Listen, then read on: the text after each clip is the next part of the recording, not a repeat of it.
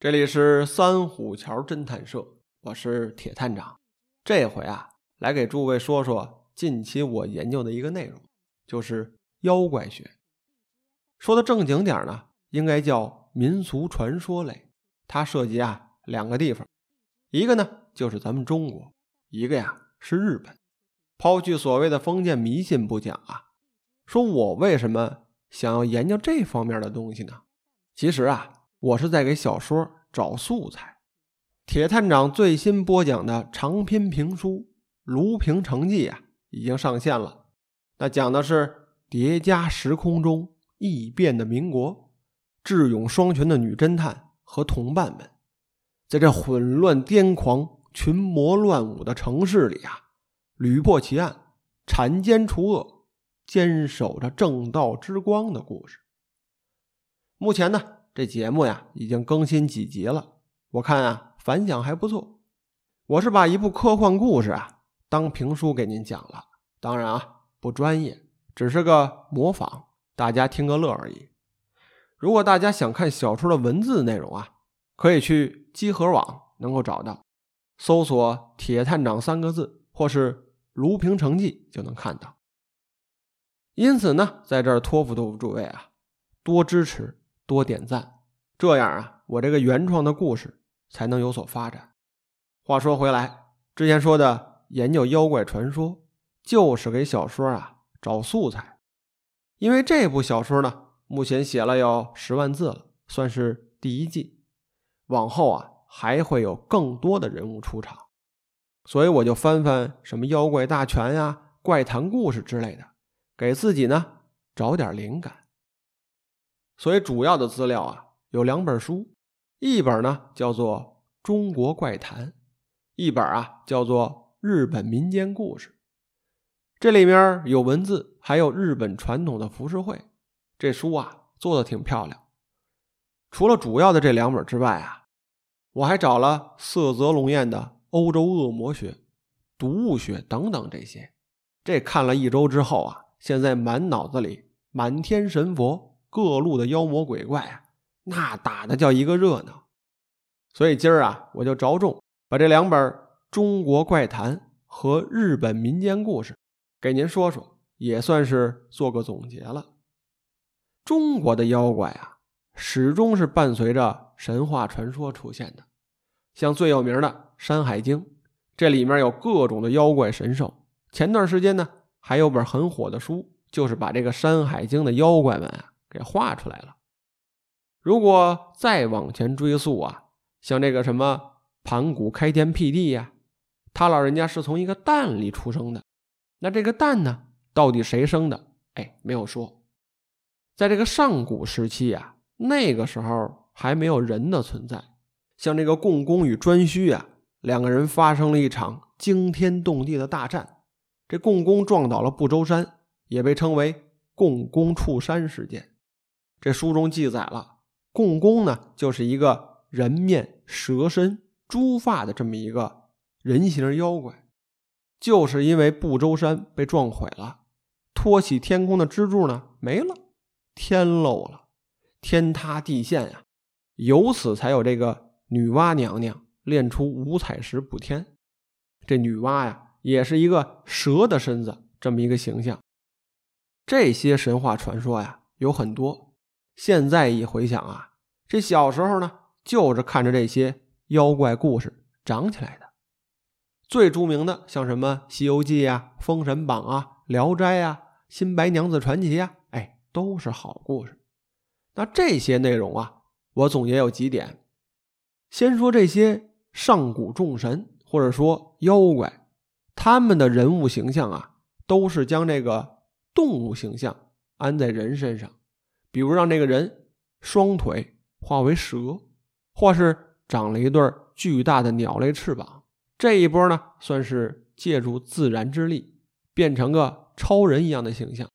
在早先的人物设定中啊，他们都是与自然抗争，比如什么天塌了需要补天，或者说看这个大海不顺眼，非要把大海填平了，哎，就有了精卫填海的传说。这可以算是自然崇拜的一种。随后呢，人类从奴隶社会进化到封建社会，这种自然神灵们就开始进入王朝政治中心了。像什么汉高祖刘邦斩白芒起义，或是哪位想当皇上了，哎，就等着这个哪天下大雨，等着这个雨过天晴之后啊，一出彩虹，就说这天有异象，霞光万道，瑞彩千条啊，说自己呢有当皇上的天赋，再挂上一个自己是龙子的称号，哎，就可以起义当皇上了。随后啊，您联想吧，各种的政权交替。都会出现各种超自然的现象和各类神人。到了封建年代呢，妖怪的故事啊才开始丰富起来，像盘古啊、女娲呀这些传说故事吧，都是与天斗。您想啊，这些大神们有创造人类世界的能力，都是那种巨大的、有顶破天、踏破地的能耐。所以说呀，是与天斗。等到妖怪故事普及之后啊，多数写的呢是与人斗。哎，妖怪有魅惑人心、吃人、披着人皮四处行骗的能力。这个时候啊，更有妖怪的感觉了。在中国人传统的观念中啊，妖怪绝非是个好词儿。像神仙、妖怪啊，这些都是虚构出来的，但是也分好坏。像妖怪这词儿啊，那绝对是。贬义成分占多数，妖怪的出现呀，主要的一个作用呢，就是害人。在民间流传的绝大多数妖怪传说，多是蛊惑人心，或者是变成美女的模样，勾搭良家公子。恐怖一些的呢，就是把人抓住，把心掏出来给吃了。哎，有极少一部分的故事啊，含有这个温情在，也有这个妖怪报恩的故事。像这个《新白娘子传奇》就是这样的，也有借助这个妖怪故事啊，讲一些仁义礼智信、孝敬父母啊、忠贞不渝等等这些思想观念。像是中国古代《论语》《易经》这些书啊，讲大道理不好传播，毕竟那个年代认识字儿的人不多。但是你要是吓唬人，以这些大道理呢为中心思想，给他们编个妖怪吃人的故事。这样人们一听啊，一定印象深刻，也就完成了思想传播的这么一个过程。那行，中国的妖怪故事啊，咱们就先说到这儿。随后呢，咱们再来说说邻国日本。看过两本鬼怪故事之后啊，我确定啊，这日本一定是抄袭了很多咱们国家的妖怪。这个历史啊，咱们可以说说啊。先说我手里的这两本书。无论是中国怪谈还是日本民间故事，都是一位作家写的。这位呢叫做田中贡太郎，哎，日本的知名作家，那算得上是文学泰斗一样的人物。他出生于一八八零年，别号呢叫做陶叶。田中贡太郎呢深受中国文学家蒲松龄的影响，这一生啊致力于各种怪谈故事的收集。整理还有创作，他的作品啊产量很多，最有名的一部长篇巨著叫做《旋风时代》。说这位田中贡太郎为什么想起研究妖怪来呢？这里面有故事。说他从小啊就喜欢文学，后来呢去这个报社任职，在工作期间呢，他接受了报社的一项特殊委派的任务，就是收集整理流传在日本民间的。各种的妖怪传说，回来以后呢，加以整理，进行再创作。谁都不曾想到啊，这项当初呢只是为了丰富报纸版面的工作，田中贡太郎啊，竟然坚持做了三十年。可以说，在这段时间里啊，他收集了大量的故事内容。他还不光收集日本当地的，就连咱们中国的，他也找来看了。有记录显示啊，说田中贡太郎。多次远渡重洋，来到上海啊、广州啊等地寻访这个旧的笔记小说，翻译整理。按他的研究来看啊，在中国的唐宋时期，日本呢就开始效仿中国文化，这其中啊就引入了大量的妖怪故事。经历了整理再创作的一个过程，就融入了很多日本本土的文化。这里边啊还融入了一部分印度宗教的内容。所以诸位呢，如果有兴趣读这类书的时候啊，你会发现日本的妖怪传说呀，和咱们国家的很像。哎，比如什么黄粱一梦啊、画皮呀、白骨精之类的故事，他们那儿也有。那接下来呢，咱们就详细说说日本妖怪的故事。在日本啊，有关妖怪的传说，那可说得上是五花八门的，种类繁多，并且呢，贯穿了整个日本的历史。